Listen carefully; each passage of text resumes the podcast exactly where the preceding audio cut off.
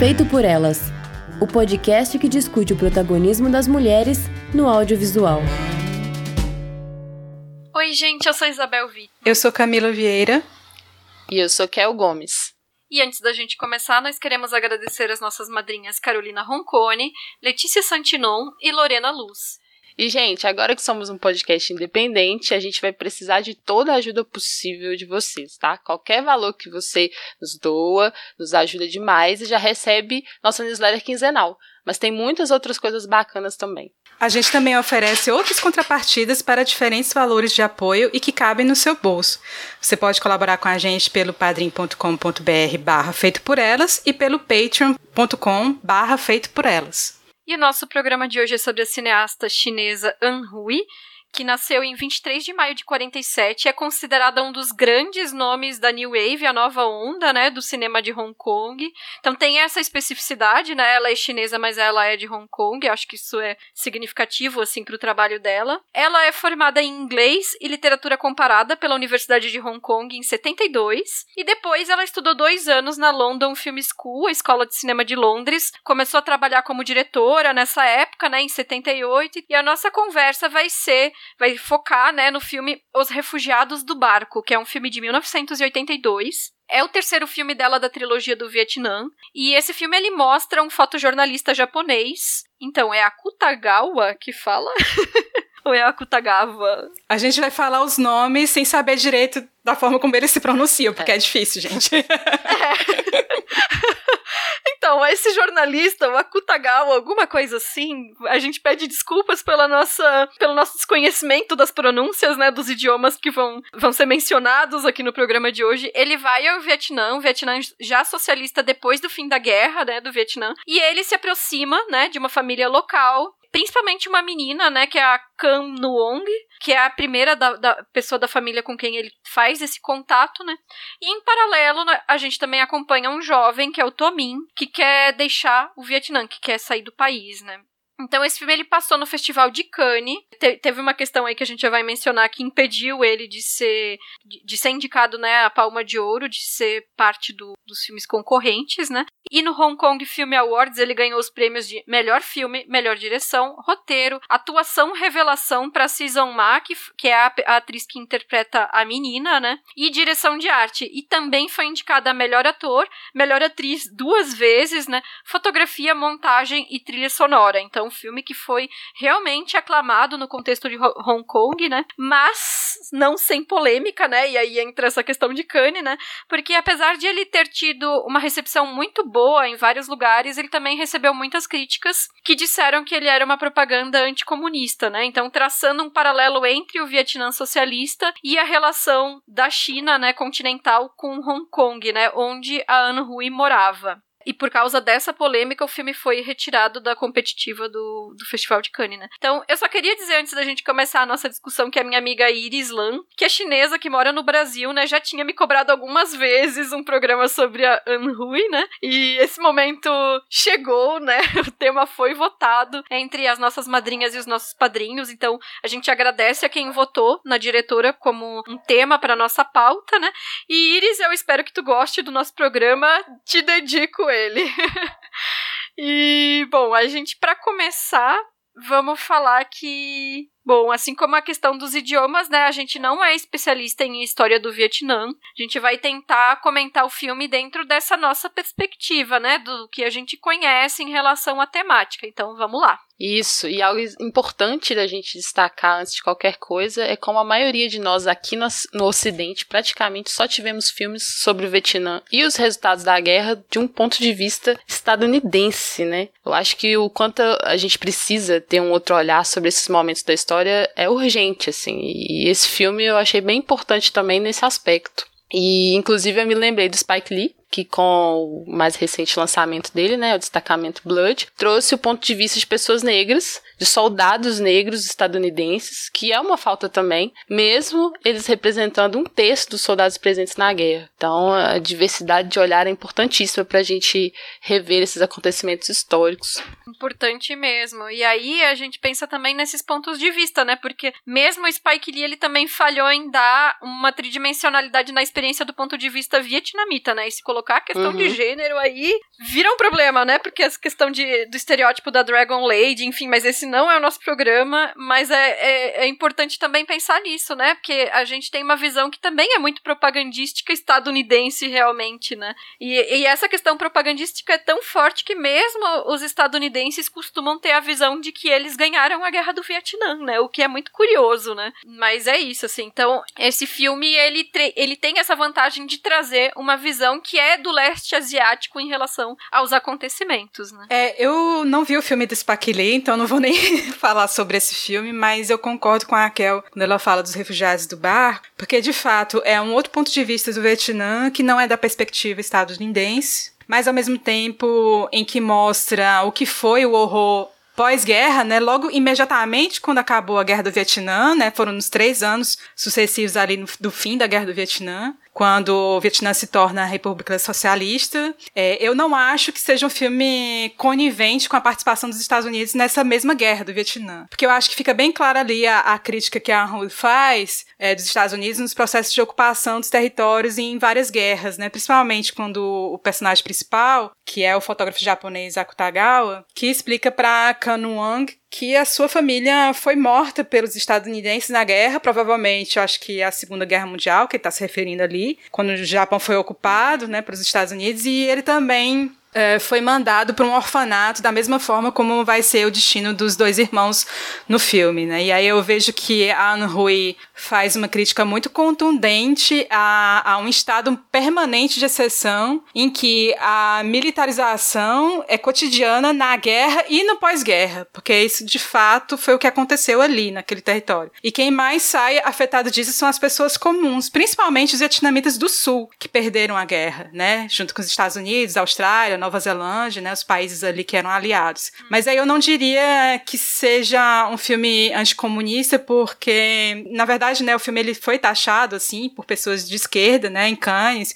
e por isso o filme ele não conseguiu ser exibido na competitiva, ele ia entrar na competitiva e acabou sendo exibido em uma paralela, né, por conta dos protestos, e eu não consigo eu, particularmente, não consigo enxergar ele como anticomunista, porque eu não consigo ver esse filme de forma isolada na filmografia da Anne né? Mas dentro de todas essas abordagens que ela faz a partir desses depoimentos dos Boat People, dentro da trilogia do Vietnã, né? Os Refugiados do Barco é o terceiro filme da trilogia. Isso, perfeito. É. Mas sabe que tem umas coisas que eu concordo com essa crítica de ser propaganda anticomunista, né? Assim, eu assistindo o filme fiquei um pouco com essa impressão. E o primeiro ponto é justamente a questão da presença dos Estados Unidos no país. Então, a gente sabe dessa, dessa presença marcada ali. O irmão do meio da Kam Nuong, ele até fala inglês, né, com os estrangeiros e tudo. Então, essa passagem dos Estados Unidos, ela, ela é deixada clara, mas eu acho que tudo é colocado numa perspectiva muito a histórica, assim, muito sem contextualização. A gente não tem uma noção real nem do impacto da presença francesa,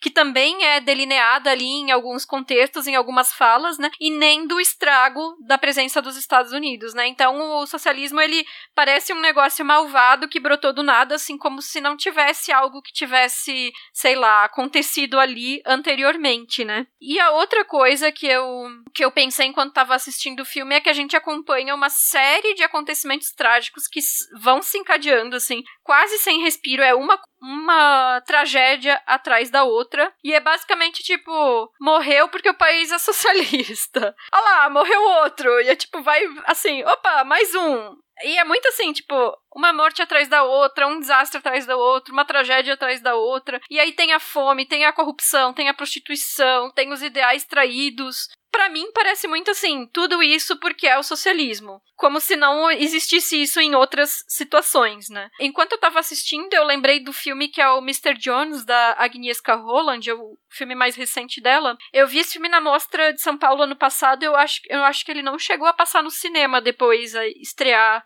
oficialmente. Mas assim, nesse filme também tem um jornalista fotográfico também que vai para a União Soviética tirar fotos. E aí ele, ele foge do cronograma que ele tinha acertado lá e aí ele se embrenha num campo lá, no, numa área rural no inverno. Ele não tinha levado casaco, ele não tinha comida. E aí ele descobre que, meu Deus, tinha gente no interior passando fome.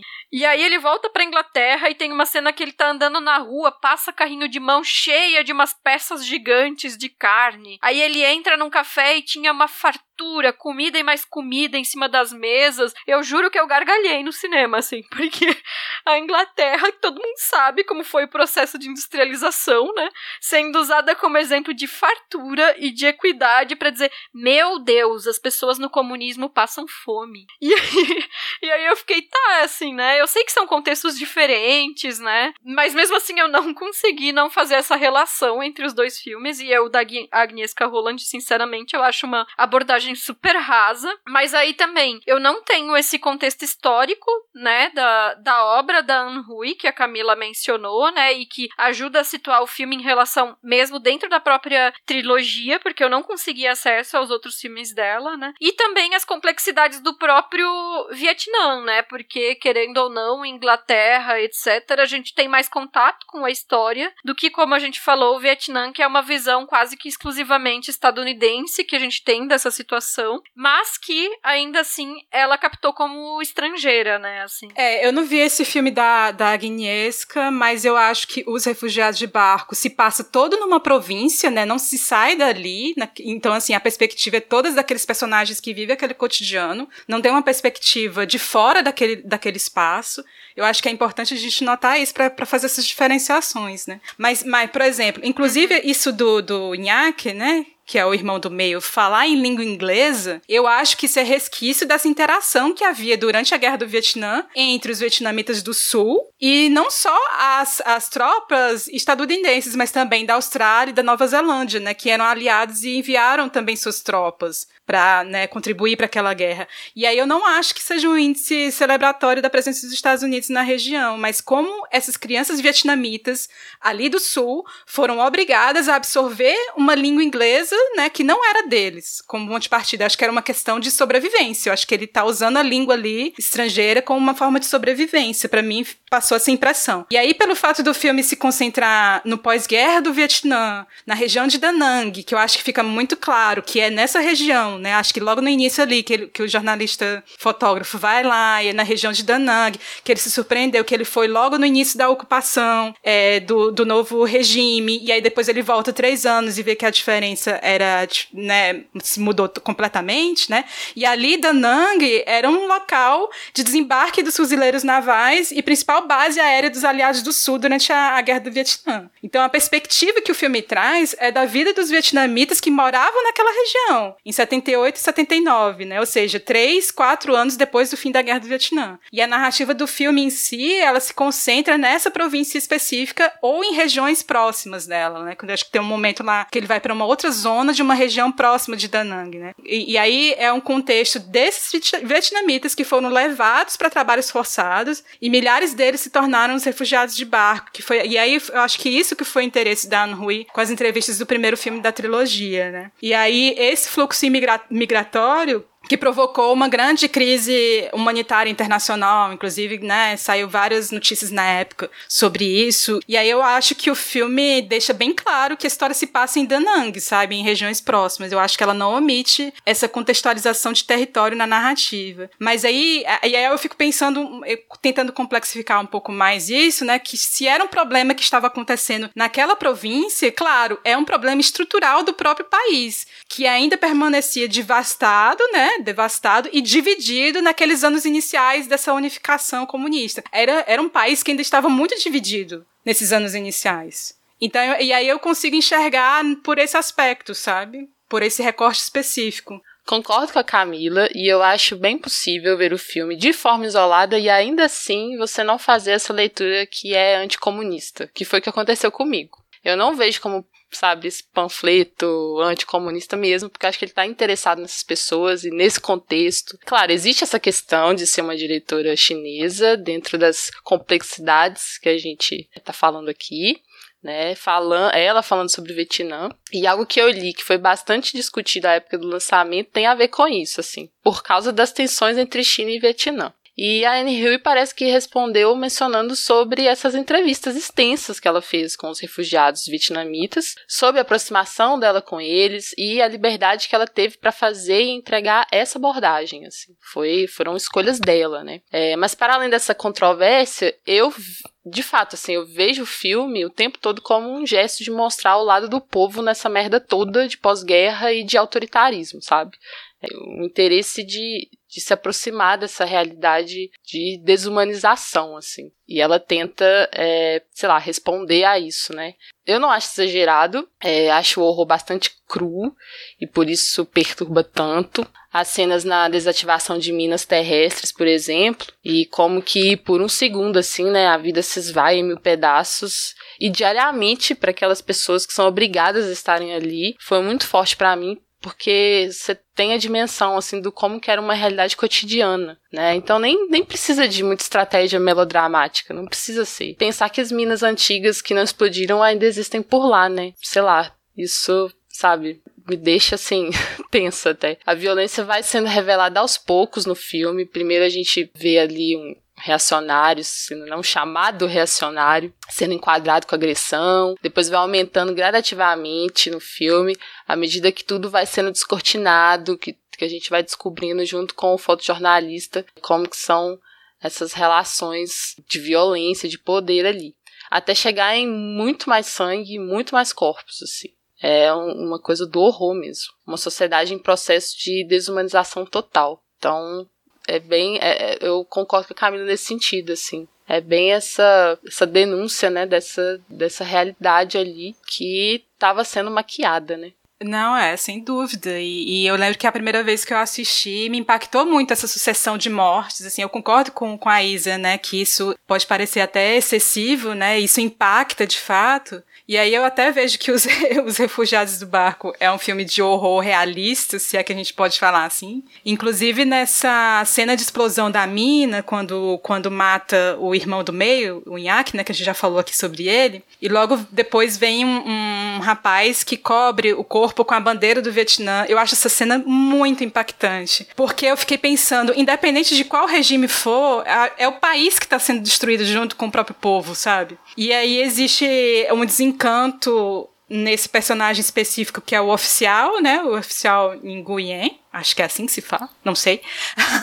que ele dedicou metade da vida à revolução mas parece que ele tá completamente desiludido com essa vida no pós-guerra, aquilo que ele lutou tanto, e ele tá bem desiludido, embora ele não consiga sair, né, totalmente desse lugar. E aí, como a Kel falou, a Anne entrevistou os próprios vietnamitas do Sul, na verdade, para fazer esse documentário, que é o The Boy from Vietnam, o garoto do Vietnã, que abre a trilogia do Vietnã, um filme que ela realizou em 78, média-metragem, que é super difícil de encontrar. Eu realmente não consegui encontrar esse filme em lugar nenhum, mas eu cheguei a ver o segundo filme da trilogia, que é o, a história de Ho Viet, de 81, um ano antes, né, dos refugiados de barco. E nesse filme é a perspectiva de um refugiado que consegue sair do Vietnã dentro desse contexto, né, pós-guerra do Vietnã, e ele quer tentar uma vida nova nos Estados Unidos porque ele acredita que vai ser o modelo ideal de vida dele. Mas ele também não consegue viver uma vida melhor fora do Vietnã. Então, assim, é, esse segundo filme é a perspectiva da, dos refugiados que conseguiram sair do Vietnã Vietnã, conseguiram ter uma vida fora, né, do Vietnã, e os refugiados de barco são as pessoas que permanecem lá e que tentam sair, né? Então, assim, acho que é uma trilogia super completa. E aí, nesse segundo filme, fica muito claro que essa promessa capitalista de liberdade e de vida melhor também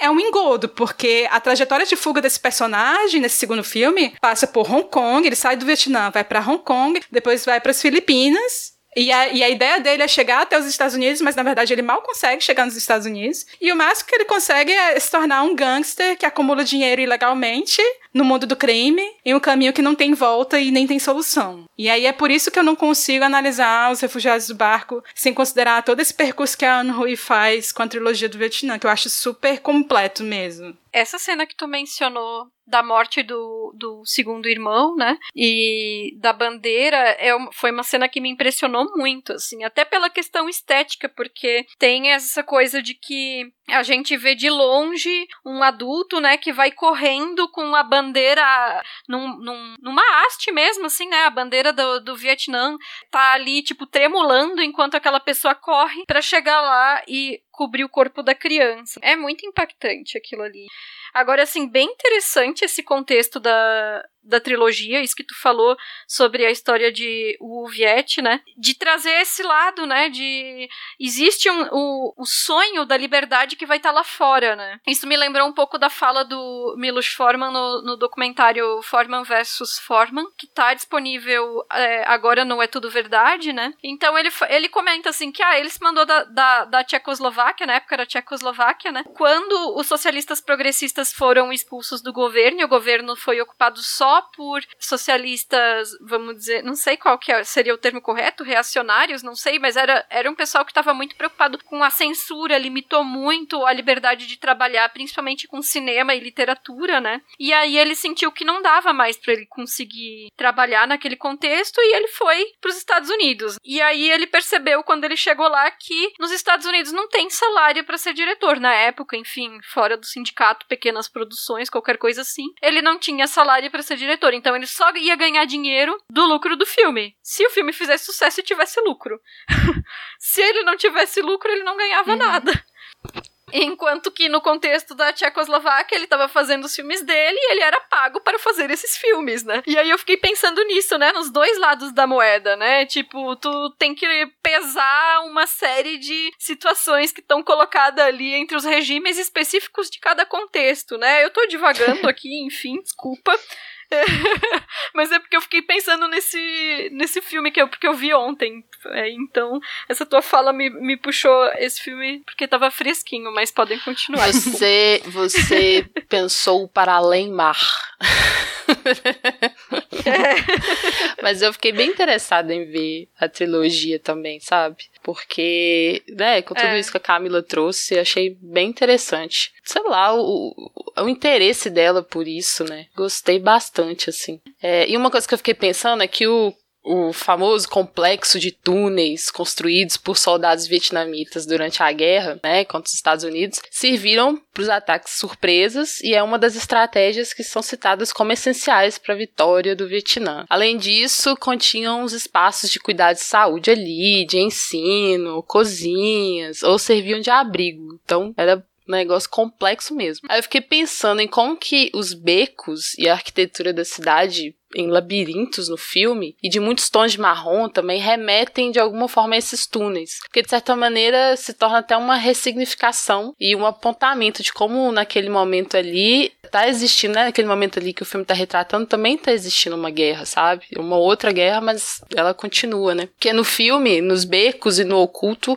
é que começa a se revelar essa realidade duríssima. Mas muito maquiada pelo governo, pela mídia controlada, pela propaganda do Estado, né? Que é algo que ela chama bastante atenção também no filme. Já no início, quando se tem ali aquelas imagens do desfile militar super entusiasmado, exaltado, cheio de gente, aliás, aglomeração.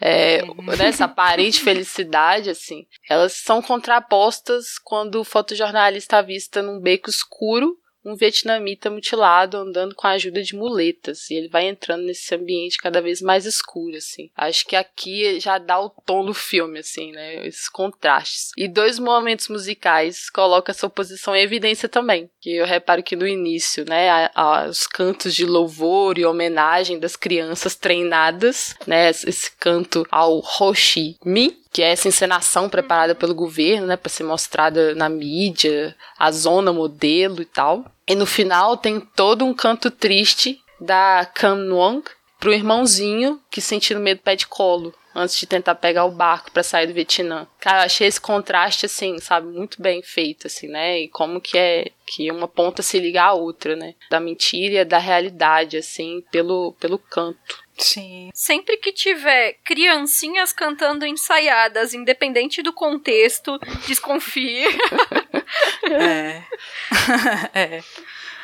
E elas cantando. Ah, não, né? era no segundo filme. Tem uma cena também com, com crianças que estão cantando no, nas Filipinas, assim. Elas estão sendo ensaiadas também. É tudo pra maquiar. Mas sim, muito bom, Kel. É, tem uma cena nos refugiados do barco que o Tomin, ele tá preso naquele container, né, junto com o Akutagawa, e aí ele fala do número 16, que é esse modelo de zona especial, né, que são numerados também. E aí mesmo quando o Akutagawa retorna, ele se dá conta de que era tudo fachada, né? Porque quando ele vê as crianças ali todas dormindo amontoadas e nuas naquele galpão, né? Ele percebe que era uma embalagem perfeita para a imprensa internacional. E aí eu fiquei muito curiosa em saber mais sobre essas novas zonas econômicas e pelo que eu li, os vietnamitas do sul, né, que perderam a guerra, eles eram enviados para esses campos de trabalho forçados, né? E eram verdadeiros campos de concentração, né? Milhares de vietnamitas morreram nesse processo. E fiquei pensando um pouco no que você falou antes, né, é, que é sobre a Anne Hui ser uma diretora chinesa abordando o Vietnã. E tem detalhes bem complexos aí nessa relação, que apesar dela ter nascido na China, ela se mudou para Hong Kong, né, aos 5 anos de idade. E aí, desde então, ela é considerada uma cineasta de Hong Kong. E aí eu estou enfatizando isso porque, apesar de Hong Kong ter deixado de ser colônia britânica em 97, e ela foi restituída à China, Hong Kong ainda é considerada uma região com dois sistemas né? Tem a autonomia com sistema político e econômico próprios, mas ao mesmo tempo a China é responsável pelas áreas de defesa e relações exteriores de Hong Kong. E aí isso foi um acordo estabelecido entre China e Hong Kong, que vale por 50 anos, ou seja, até 2047. E aí não dá para saber exatamente o que vai acontecer, se Hong Kong vai ficar independente de vez ou se vai ser administrado como território da China. Mas ali nos anos 80, quando Hong Kong ainda era colônia britânica e mais precisamente em 82, quando a Anne Hui realiza os refugiados do barco, já era o início das negociações entre China e Reino Unido para a devolução da soberania de Hong Kong para a China. E aí alguns críticos, li algumas, algumas críticas sobre esse aspecto específico, né? Eles consideram e interpretam que a visão crítica que a An Hui tem do regime comunista do, no Vietnã e os refugiados do barco reflete também essa transição que estava acontecendo de Hong Kong sair da condição de colônia britânica para voltar a ser da China, que tinha acabado de sair da Revolução Cultural,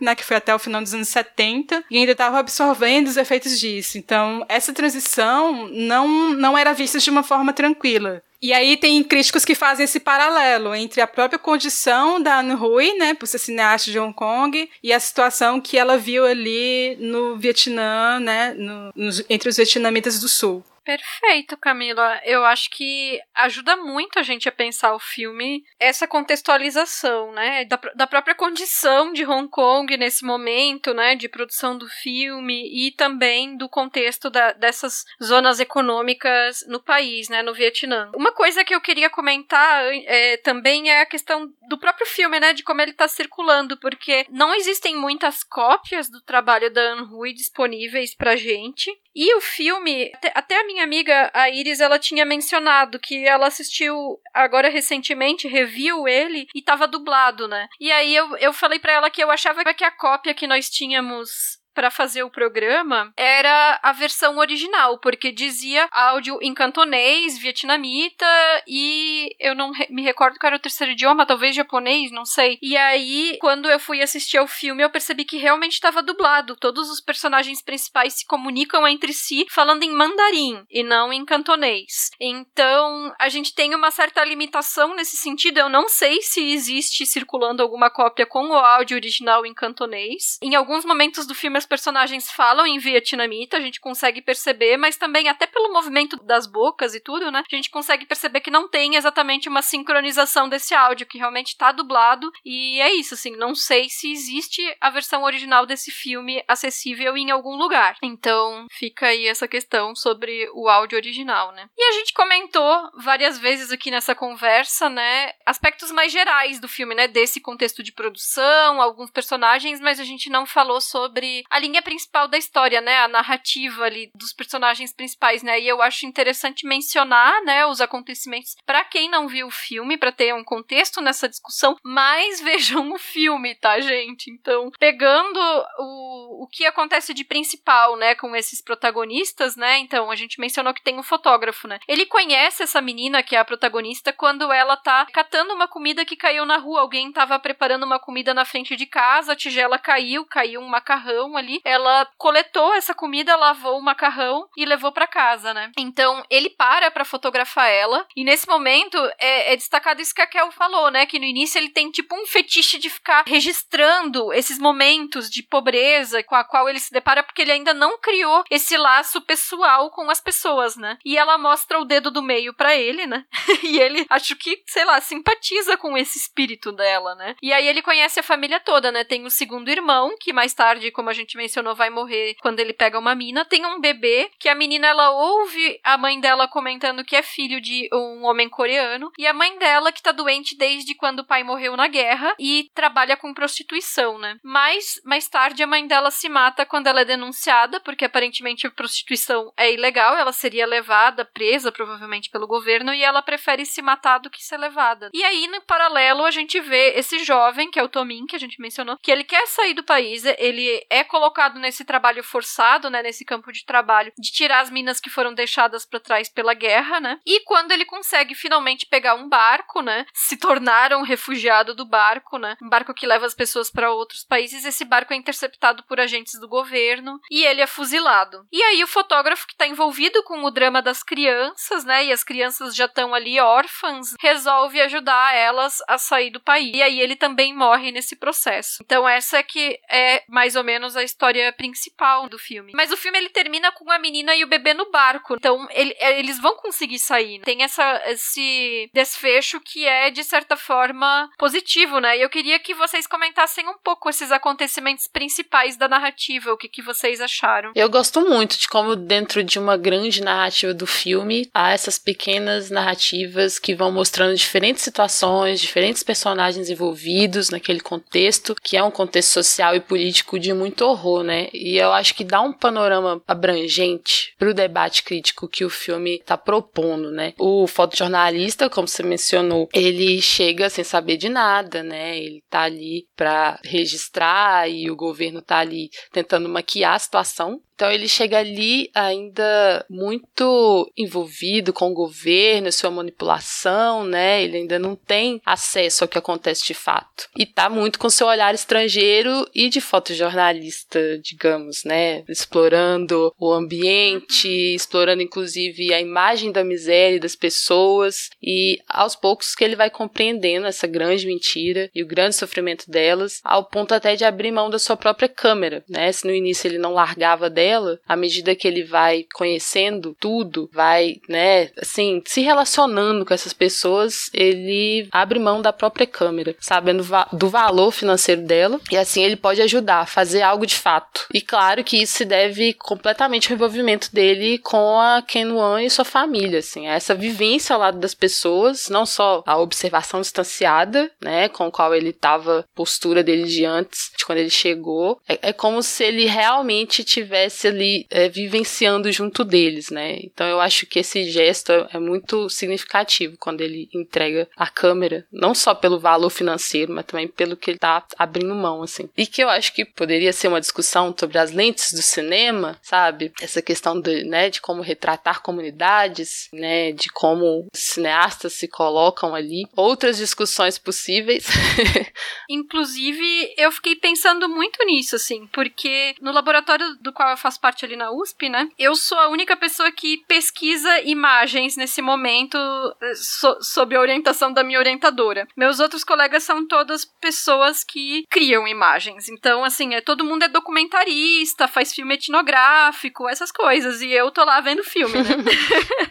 Só que por isso eu acabo me envolvendo muito com as discussões deles, porque meio que a temática deles acaba predominando nas conversas. E uma discussão que é muito corrente é essa questão de, tipo, roubar imagens. E a, e a galera da antropologia visual, que é como se chama essa área, o pessoal que faz os cinemas etno, os filmes etnográficos, enfim, né? Tem essa abordagem antropológica que é justamente você cria uma aproximação com a pessoa, e aí dentro da antropologia na etnografia a gente tem o que se chama de observação ação participante. Então é isso, assim, tu tá ali como um observador, mas tu faz parte daquilo, tu entra naquele contexto, tu começa a fazer parte da vida daquelas pessoas, assim como elas fazem parte da tua vida. E essas imagens são retiradas em um total consentimento. Então, nunca são imagens roubadas, que é o termo que se usa, assim, né? Porque na fotografia, na fotografia artística, né? E no fotojornalismo, muitas vezes, o que acontece é isso: é a pessoa tá passando e ela vê um momento, uma cena ali que chama a atenção visualmente, esteticamente, e ela tira aquela foto que vai registrar aquele momento, que é o que o, o jornalista tá fazendo ali, de tipo, ele vê as cenas da pobreza e vai fotografando, por exemplo, que tu mencionou, o menino no beco de muleta. Mas ele não cria uma relação com aquele menino que permita ele se aproximar daquele menino de uma forma que ele tire essa foto de uma maneira não invasiva, né? Que é o que vai acontecendo no processo depois, né? Que ele se aproxima da menina, cria um relacionamento com aquela família e os registros depois começam a ser registros de intimidade, né? É uma coisa que é diferente a forma como, essa, como essas imagens são produzidas. Inclusive, dentro do. E aí eu vou falar um pouco de fotojornalismo, porque eu já tive experiência de redação e já discuti um pouco isso com fotógrafos de redação, né? Que, é, que é, uhum. é, acho que a, a questão é essa, né? Que ele é fotojornalista, né? Eu vejo uhum. essa discussão da ética das imagens sendo discutida muito mais dentro do cinema documentário e a questão da etnografia entra por isso também, ou Isa. Mas uhum. no, no fotojornalismo eu não vejo essa discussão. E aí, às vezes, é, é isso, assim. Muitas vezes é exploração mesmo. E, e uma, uma, cena que me incomodou um pouco no filme é aquela cena em que ele invade a casa dele, sabe? Ele, ele invade, Nossa, já vai tirando sim. logo as fotos é. e tudo. E aí eu acho ótimo quando o Iaki diz assim: ó, oh, você pode tirar foto lá fora e eu vou cobrar por uhum. isso. Eu acho uhum. muito justo, sabe? Eu acho, inclusive, até eu acho o Iaki muito incrível, um personagem muito incrível. Uhum. E eu fico me perguntando, porque eu acho que não é uma coisa que é discutida dentro do fotojornalismo, isso, sabe? É, não e é. é uma discussão que na antropologia visual ela é assim o tempo inteiro, sabe? Porque tem muito essa questão ética, né? E isso também acaba sendo um reflexo na própria questão do turismo, né? Porque ele, na verdade, tá ali como um visitante, né? E a gente percebe que na relação de turismo com moradores locais, isso na vida real, enfim, também é muito essa relação, né? De as pessoas se sentirem completamente à vontade para roubarem imagens das pessoas que estão ali no contexto local, que são moradoras, porque existe um processo de exotização também que tá embutido nessa, nessa relação, né? Então, é não é só do fotojornalismo, mas também o turismo, né? Que, digamos assim, permite esse tipo de abordagem. Hum. Né? É importantíssimo isso. Uma pena que na prática não, do fotojornalismo não tenha essa discussão, porque pelo menos na, na, nos estudos né, que eu tô fazendo no jornalismo, existe essa discussão. Na formação existe. Agora, daí como é a rotina do trabalho, já é outros 500, né? importante. Uhum. Às vezes também é uma questão de tempo, né? Porque o tempo que se tem para produzir uma reportagem, mesmo uma reportagem fotográfica, não é o tempo de tu conseguir, talvez, não tô justificando, mas eu digo assim, o tempo de uma pesquisa etnográfica que tu fica morando meses com uma população, enfim. Não é a mesma coisa para um fotojornalista conseguir estabelecer talvez esses laços, né? Mas é. sei lá. É, depende da abordagem da matéria, né? Porque também existem as matérias aprofundadas aprofundados. Não, é. Exatamente, era isso que eu ia falar. São duas coisas. É, é a questão do tempo, que é o tempo realmente é muito pequeno para você refletir, uhum. para você ter uma aproximação, né, com aquelas pessoas que você conhece na pauta. Mas ao mesmo tempo é, é uma questão editorial, porque se o jornal exige que tenha uma imagem super impactante sobre aquele determinado assunto ou o que está sendo abordado pela crônica jornalística, então assim é isso, assim, o que vai buscar é esse exotismo, é, Não é um outro tipo de imagem, sabe? É a imagem mais impactante para ter uma relação mais direta com o consumo é. daquele jornal. E aí, e aí, mais uma vez, né? Eu acho que na prática a gente discute isso muito dentro da, da universidade, né? Nos cursos de jornalismo. Mas na prática as coisas funcionam de uma outra forma, assim, é uma dinâmica totalmente outra. E por isso que é tão legal quando a Canon, inclusive, mostra o dedo para ele, né? Essa hora é muito é. boa. ela não se coloca como objeto da lente. Né? Exato. Né? Essa hora, assim, você já gosta dela de cara. E uma coisa que eu acho interessante também é como que a jornada dele não é sobreposta à jornada dos demais, né? A história, o que acontece pros demais. Ele serve ali como um fio condutor, mas eu acho que são os vietnamitas que mais interessam e que nos movem, assim. Isso eu achei uma, uma sabe, uma coisa legal, assim, uma abordagem bem interessante e fundamental pro filme. E aí a gente tem, né, a Canon e a família, e ali nesse núcleo da família, eu acho que são diversas questões que a gente poderia ficar aqui discutindo por um bom tempo, né? Porque além da mãe doente, essa questão da prostituição dela, mas também tem a questão da prostituição infantil ali, é, tem a questão da fome, e você percebe assim que são apenas crianças e já estão carregando tantos pesos, né? Eu acho muito boa aquela cena do. Tem uma cena do galão de diesel, né? Que o jornalista tá carregando e tal, que eles têm que entregar para poder conseguir sair, né? No, no, no, barco, conseguir sair do país. E um dos pagamentos é, é esse pagamento. galão de diesel. E aí, nesse, nessa cena em que ele pergunta pra criança: será que você consegue carregar? E a criança tão pequenininha diz: não, ele tenta ainda. O que eu acho incrível, é que ele ainda tenta, assim, não, não consigo carregar, sou muito pequenininho, não sou tão forte. É o que ele fala, né? Não tem força. Pelo menos é a tradução que a gente tem na legenda. Eu achei isso muito significativo, assim, porque de fato são crianças carregando pesos impossíveis para elas, assim. Então são diversas questões ali. Reais e simbólicas. É, né? exato. Além dessa perda do irmão que foi, nossa, uma das cenas bem fortes, né? E tem também essa coisa do jovem, né, que tá tentando sair, que tá no trabalho forçado da zona econômica. É assim que se chama, nova zona econômica, né? Sim. E ele tem essa coisa de também ser visto e ser perseguido como se fosse um bandido, né? Então tem essa coisa do castigo desumano para ele, colocar nesse trabalho de desativação de minas que, caramba, que horror é aquilo. E também com um final super trágico que fica super difícil de digerir. E eu acho, a Camila comentou sobre sobre Nguyen. Gente, que nomes difíceis. Mas, enfim. ele, o vietnamita que está ali no partido, que tem essa educação francesa, que lutou para a revolução e tem essa desilusão toda. Eu, eu, gosto muito de uma frase que ele diz que é minha cabeça está no passado colonial. Conseguiram a revolução que queriam, mas a minha vida acabou. Isso, isso diz muito assim de como que ele está desencaixado, deslocado e ele é uma espécie de uma dissonante dentro do próprio Partido Comunista. E tem a mulher chinesa que eu não me lembro o nome dela. Ela não tem. Como ela que era? Vocês lembram? Ela não tem, né? Ah, sim. Não Por isso então que eu não lembro.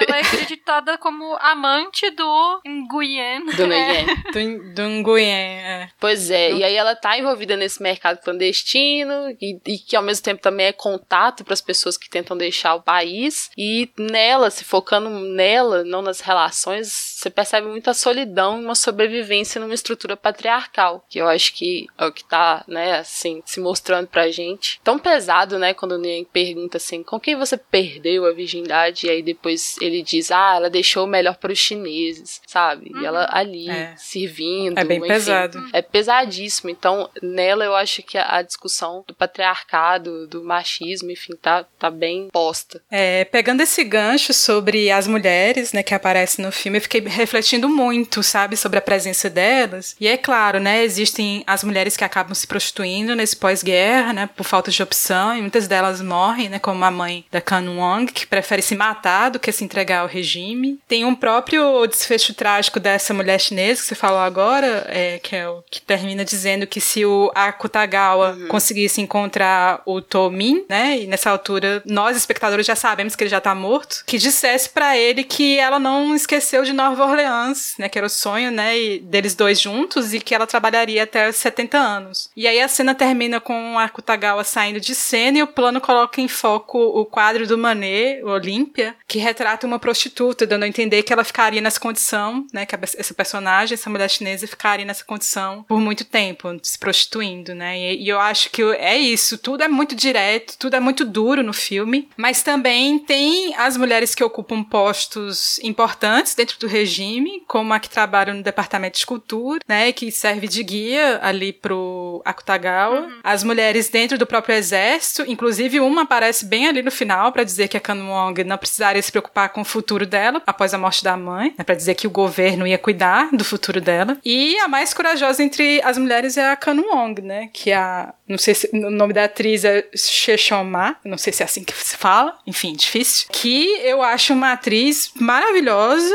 né? E ganhou o prêmio de melhor atriz revelação no Festival de Cinema de Hong Kong, merecidíssimo, uhum. aliás. E aí fiquei pensando assim, será? É, pensando assim, é, tem muitas mulheres que, que têm um desfecho muito ruim, né? Que elas morrem, né? Mas os homens também morrem no filme, né? O Tomin, o amigo dele, que na ideia era os dois fugirem, né? De barco. O Akutagawa também, né? Tem um desfecho trágico. E as crianças também, como o irmão da Kanwong, né? Ou seja, todo mundo sai perdendo uhum. nessa história. É, no fim das contas, as pessoas são feias, como diz a Kanwong, assim. É isso.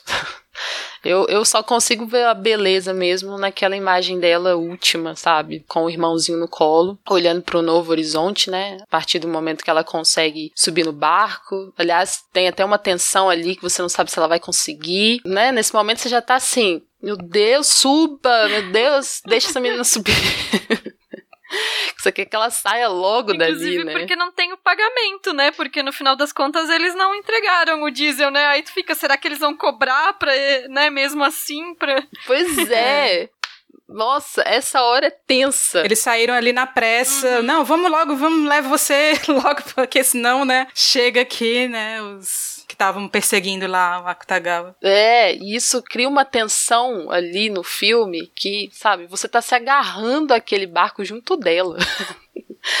Se ela não entra ali, eu acho que, sabe, eu ia ficar, assim, devastada. Mais do que eu já tinha ficado ao longo do filme, assim. E aí é por isso que eu acho que tem essa beleza nessa imagem dela, sabe? Olhando pro horizonte com o irmão no colo. E tem o sol da tarde também que ilumina o rosto. Eu me apego muito, assim, ainda que seja tão incerto, né? Ainda que tenha vários outros problemas a, a, serem enfrentados a partir dali. Eu acho que de certa maneira, quando se fixa nessa imagem, porque a imagem ela é fixada, né? Enquanto os créditos sobem. Não sei, passa essa ideia de uma possibilidade, sabe? De uma nova vida, pelo menos de um respiro, porque pelo menos ela conseguiu estar nesse barco, sabe? Ela tá saindo dali. Eu acho que é a imagem que a gente precisa nos dedicar, assim. É, eu quero acreditar que aquele plano final seja realmente uma imagem de esperança. Porque no filme anterior não, não é assim. a, a fuga de barco, assim, não, não leva. E aí ela finalizar a trilogia com uma possibilidade de esperança, eu acho interessante. É, e eu acho até que é legal, assim, pensar isso pra personagem, sabe? É um alívio, pelo menos. Pelo menos nessa imagem, Sim. sabe? Nessa, nessa sim, fixa, assim. Sim. Ela tá dando uma. Ela tá abrindo uma possibilidade, ela não tá fechando. Sim, ela tá abrindo. Sim, sim. Beijo pra Estê, né? Que não, não gravou esse programa aqui com a gente mas que adora quando o filme termina com freeze frame, né? Com aquela cena congelada.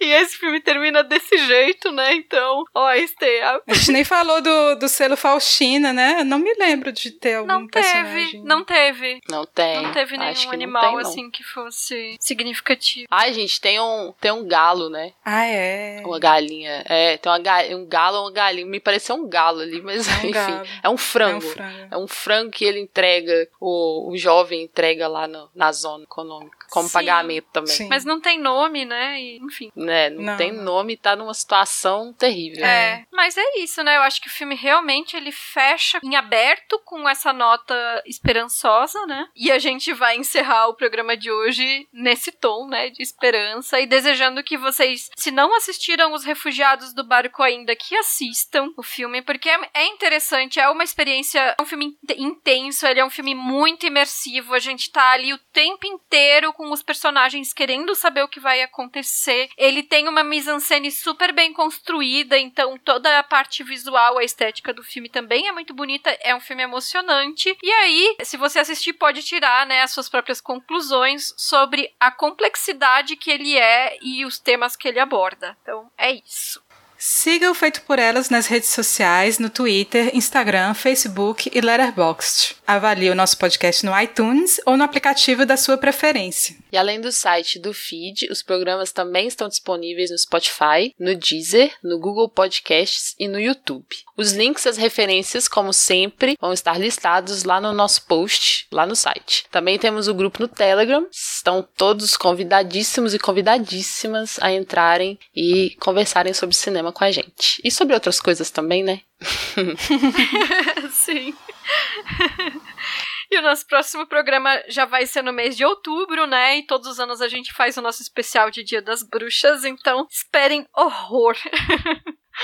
E a gente vai falar no nosso próximo programa sobre o filme Em Minha Pele, de 2002, dirigido pela Marina Devan. Mandem comentários sobre esse programa para o nosso e-mail contato arroba feitoporelas.com.br ou no nosso site feitoporelas.com.br. Obrigada pela audiência e até o próximo programa. Beijo grande, pessoal! Beijo, gente. Até mais.